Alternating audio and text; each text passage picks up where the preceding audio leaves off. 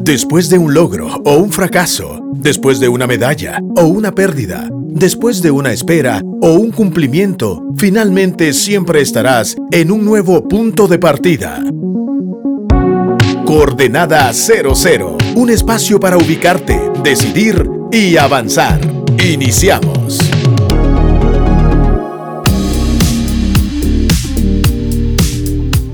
Hola, ¿qué tal? Les saluda Meme Luxo desde la cabina del 100.9 FM. Esto es Coordenada 00 y quiero agradecerles a cada uno su sintonía. Este programa está diseñado para tratar algunos temas y profundizar un poco en esos temas para que nos movamos a nuevas y mejores coordenadas. Espero que te encuentres bien donde sea que nos escuches, donde sea que estés y que sepas que el punto donde estás hoy es un nuevo punto de partida para algo mucho mejor. Ya sea que estés en un triunfo o en un fracaso, siempre hay algo a lo que podemos aproximarnos.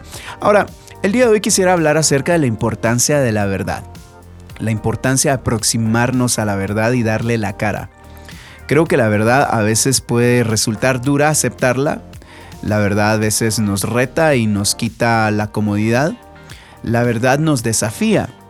Y cada vez que nos aproximamos a la verdad tenemos una oportunidad para experimentar libertad. Cuando nos acercamos a la verdad, sin duda estamos renunciando a una mentira o estamos completando una verdad a medias. La intención es que nos movamos a nuevas y mejores coordenadas a partir de encontrar la verdad, abrazando la verdad. Creo que uno de los principios importantes para abrazar la verdad es nunca perder el sentido de asombro. Siempre hay algo que aprender. No perder la curiosidad o el sentido de intriga. No todo lo sé, no todo lo domino, no todo eh, lo conozco. Y cuando yo conservo ese sentido de asombro o, cultivo la curiosidad en mí, tengo la oportunidad de aproximarme a la verdad. Hace unos días estaba leyendo una escritura que habla acerca de que la palabra de Dios es útil para redarguir, para corregir, para instruir. A, las personas a fin de que los que sirven a Dios o las personas que creen en Dios sean eh, capacitados y eh, formados para toda buena obra. Ahora, a veces da la impresión que esos versículos están destinados como para dejarnos claro de que la Biblia te castiga, te corrige, te, te, mueve a, eh, compone, te, te, dicen que estás mal.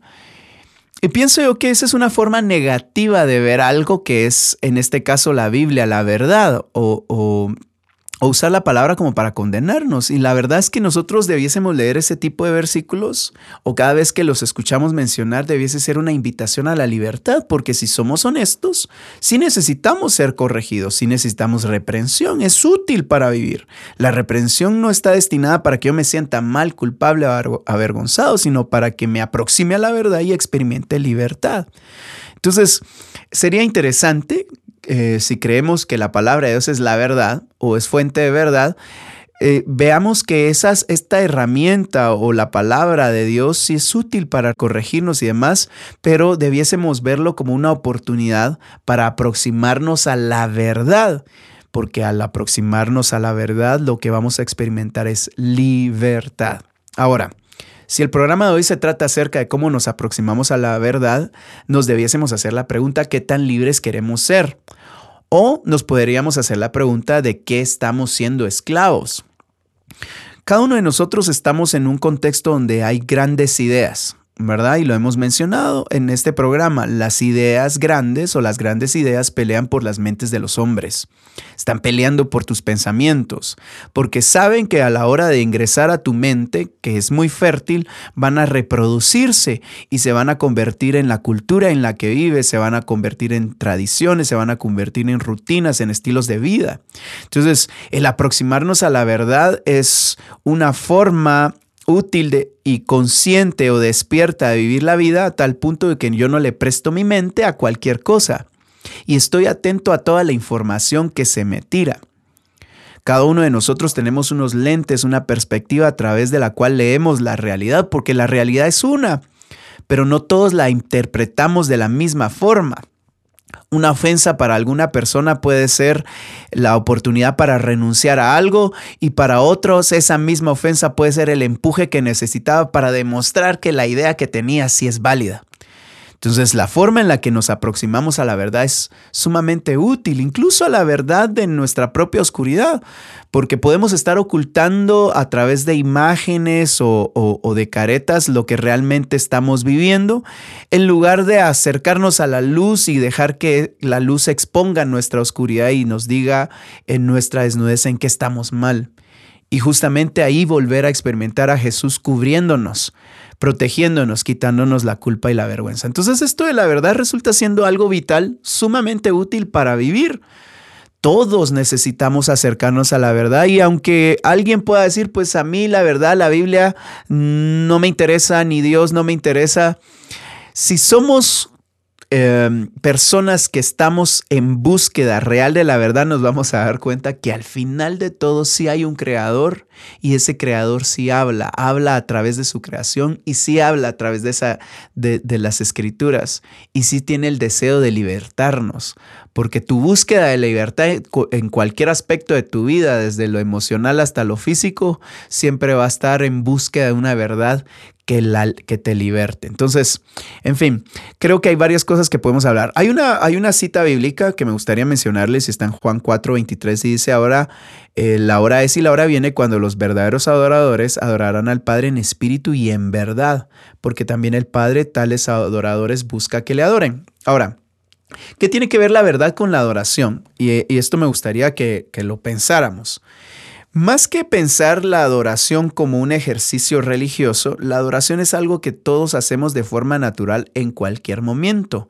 La adoración es la respuesta natural que tú le das a lo que más valoras, ¿verdad? De tal forma que lo que adoras tú lo haces el centro de tu atención. Cuando tú adoras, eh, amas o te rindes, eh, rindes tu vida y la haces girar alrededor de algo, ahí estás haciendo un acto de adoración. ¿verdad? Y algo que me gusta mencionar es que la adoración no es algo que nos cueste hacer a todos, al contrario, todos adoramos, ¿verdad? Eh, hacemos que nuestra pasión, nuestro, nuestro entorno, nuestras decisiones, nuestros sentimientos giren alrededor de una verdad. Y esa verdad puede ser, qué sé yo, una posición social, puede ser las riquezas, puede ser algún afán en la vida. Por ejemplo, hay personas que aman o adoran tanto su realidad que les gusta victimizarse una y otra vez y una y otra vez y su forma de ser protagonistas de la vida es haciendo énfasis tanto en lo que les hace falta, en lo que no son, en lo que no han logrado. Entonces, todos sus actos, sus decisiones, sus creencias, sus sentimientos están orientados a ese dolor, a ese resentimiento, a esa limitante y por lo tanto están adorando o creando, voy a decirlo así, un Dios de eso. Ahora, eh, la adoración resulta siendo un estilo de vida o algo que sí realmente eh, puede, puede transformar nuestra vida cuando sabemos en dónde ubicarla. Mi invitación sería que nuestros actos de adoración, la forma en la que respondemos a la realidad y la, percibimos, sea hacia la verdad. Y lo interesante, y, y, esto lo he mencionado en otros programas, lo que me interesa mucho de Cristo Jesús es que cuando ves en Cristo Jesús que Jesús sí es ves sus actos, su forma de pensar, su forma de ser, ves que hay una lógica que, que, que sí puede moldear la humanidad. Ves una lógica que es sumamente excelente, sumamente alta, y, y por eso es que él dice, yo soy el camino, no un camino, es el camino, es la verdad, es la vida. Ahora, cualquiera me puede decir, eso lo decís vos porque sos cristiano. Pero si realmente estás buscando la verdad, debiésemos hacernos esas preguntas. ¿Por qué Jesús dice que Él es el camino. Y vemos sus historias, su comportamiento y nos vamos a dar cuenta que en realidad sí es un camino, es el camino, sí es la verdad, sí es la vida. Si no estamos buscando la verdad, simplemente estamos negándola y, y, no queremos aproximarnos, perdemos la curiosidad y nos cerramos y no nos abrimos a la posibilidad de que Él sea el camino, la vida y la verdad para nosotros. Ahora les menciono esto porque cada vez que hablamos de, de la verdad y la mezclamos con adoración, vamos a ver que vamos a ser desafiados en nuestra cosmovisión. La adoración son actos que nos salen de forma natural hacia aquello que valoramos. ¿Verdad? Si nuestra adoración está ubicada en Dios de forma natural, vamos a empezar a tomar decisiones basados en este creador que habiendo diseñado todo el universo, Él entiende la lógica de las cosas. Hay un, hay un versículo aquí que les quiero leer. Segunda de Corintios 10, eh, del versículo 3 al 5 dice, pues aunque andamos en la carne, no militamos según la carne. Tú no peleas la vida desde, desde la carne.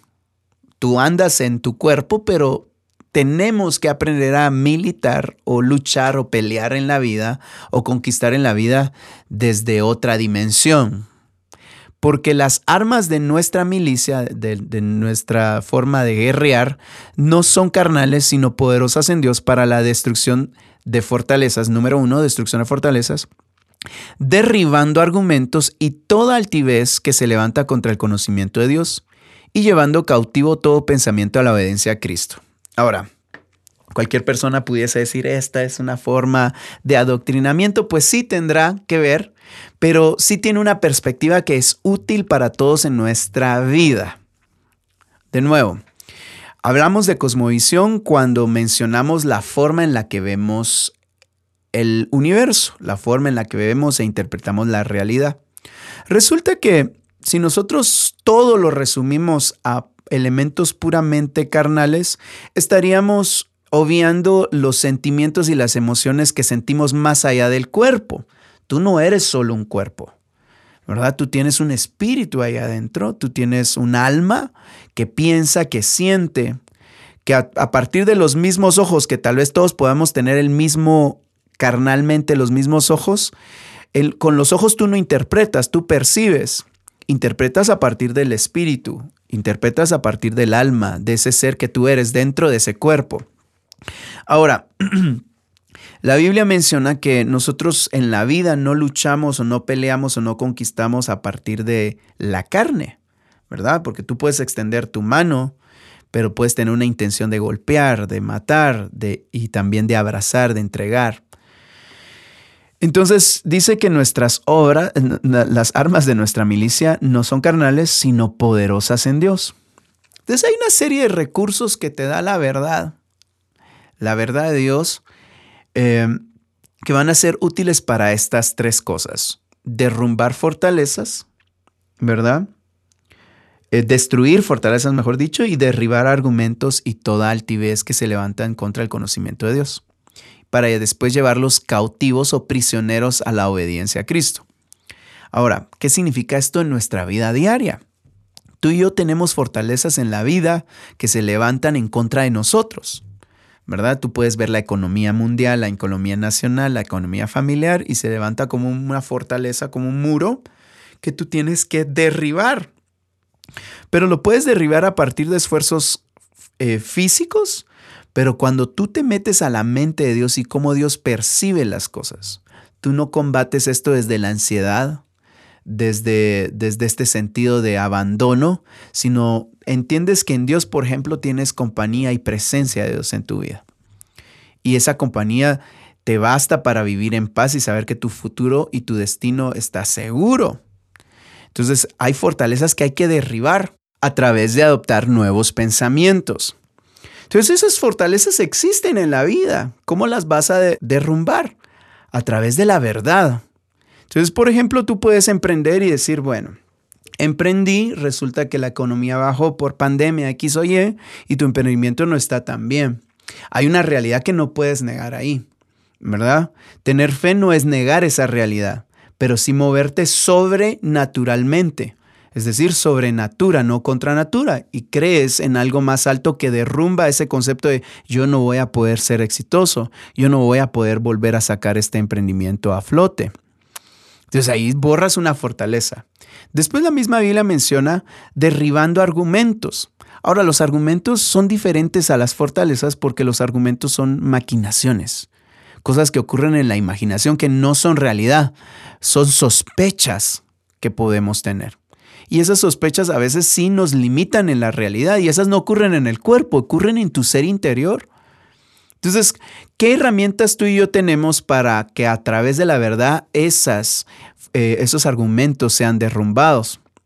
Entonces, aquí es bien importante definir la identidad, definir el propósito, ¿verdad? Que Dios nos hable de quién somos, que Dios nos revele quién Él es y que sepamos qué hacer en Él.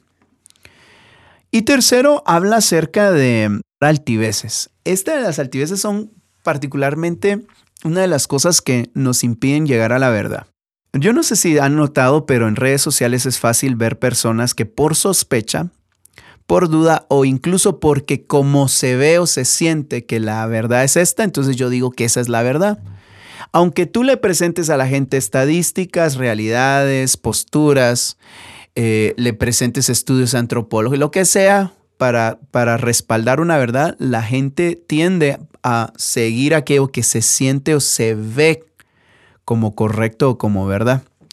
Y eso resulta siendo una altivez. La altivez es una estructura mental que quiere competir en altura. ¿Sí? En este caso, si nosotros creemos que Dios es fuente de verdad, esa altivez va a es una estructura que tú creas en tu mente, en tus creencias, que quiere competir en altura contra el conocimiento de Dios. Entonces, por ejemplo, tú puedes tener una enfermedad y Dios dice, yo tengo el nombre que es sobre todo nombre. Y tú dices, ¿y eso qué significa? Quiere decir que mi nombre es poderoso, tiene una jerarquía mayor y que cualquier otro nombre se sujeta al nombre de él. Entonces tú puedes decir, puedo ser sano en el nombre de Jesús. Pero hay personas que se aferran en una altivez a que su enfermedad es más poderosa que ese nombre. Entonces, no van a experimentar la libertad de la verdad porque prefieren quedarse con la realidad de lo que están viviendo que no es una mentira, pero no es una verdad tan alta. Si la Biblia dice que en la cruz fuimos todos eh, por las llaves de Cristo fuimos curados, eso es una verdad, pero yo la voy a experimentar si yo la creo. Si yo digo esta verdad es para mí, si yo tomo eh, ventaja de ese cheque que está firmado a mi favor. Entonces en ese momento la verdad yo la experimento, pero tengo que bajarle un poquito de volumen a, a mi queja, a mi dolor, a mi sentido de injusticia, a mi enfermedad, porque tal vez estoy mencionando más el nombre de la enfermedad, ¿verdad? Que el nombre de la posibilidad que hay en Cristo Jesús. Entonces es una altivez. Dios dice, tengo pensamientos de bien para ti, y tú piensas, no, la verdad es de que la vez pasada creía que Dios me iba a ayudar y no me ayudó. Entonces empiezas a crear una estructura mental que incluye pensamientos que quiere elevarse en altura en contra del conocimiento de Dios. Entonces, cada vez que nosotros nos eh, queremos experimentar la verdad, tendríamos que ver cuáles son las fortalezas, límites reales, cuáles son los argumentos, cosas que suponemos o asumimos, y cuáles son las altiveces que estamos construyendo y que queremos a veces que se eleven más alto que, que las verdades de Dios. ¿Verdad? Dios dice que te ama y no, yo quiero justificar que no soy amado porque como peco mucho, hice aquello y lo otro, entonces prefiero más abrazar mi sentido de culpabilidad y vergüenza antes que abrazar esta gracia que me ofrece amor. No porque me lo merezca, sino porque se me ofrece y porque se me ama sin condiciones. ¿Verdad? Entonces, esto de buscar la verdad resulta siendo un, eh, desafío diario, un desafío cotidiano, donde yo tengo que aprender a, a ver, por ejemplo, qué verdades sí creo, qué cosas me tienen esclavizado. Eh, yo particularmente no tengo o no he tenido eh, vicios que, que yo pueda mencionar como, ah, fui libre de drogas o fui libre de alcohol como tal. Pero eh, me doy cuenta que a veces tengo formas viciosas de pensar, tendencias que no debería de tener en mi forma de hablar o comportarme. Por ejemplo, puedo sentir que tal vez alguien tal vez me va a saludar, pero como yo estoy ya pensando en que me va a atacar, me pongo en modo defensivo. Entonces eso no es vivir libre. Uno vive libre cuando deja de, de mm, voy a decirlo así, experimentar un miedo que te conquista. ¿Verdad? Uno empieza a ser libre cuando empieza a experimentar la verdad de Dios en su vida. ¿Verdad? Aquí hay una, una una cita que me gustaría mencionarles. Romanos 12, del 1 al 2 dice, Por eso, hermanos, puesto que Dios nos ha mostrado tanta misericordia, les ruego que entreguen todo su ser como un sacrificio vivo a Dios. Y más adelante dice lo siguiente, no vivan según el modelo de este mundo.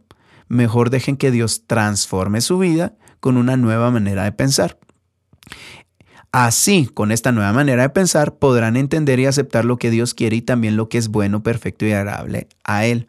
Ahora, este es un ejercicio que incluso siendo cristiano puede ser que no estemos practicando.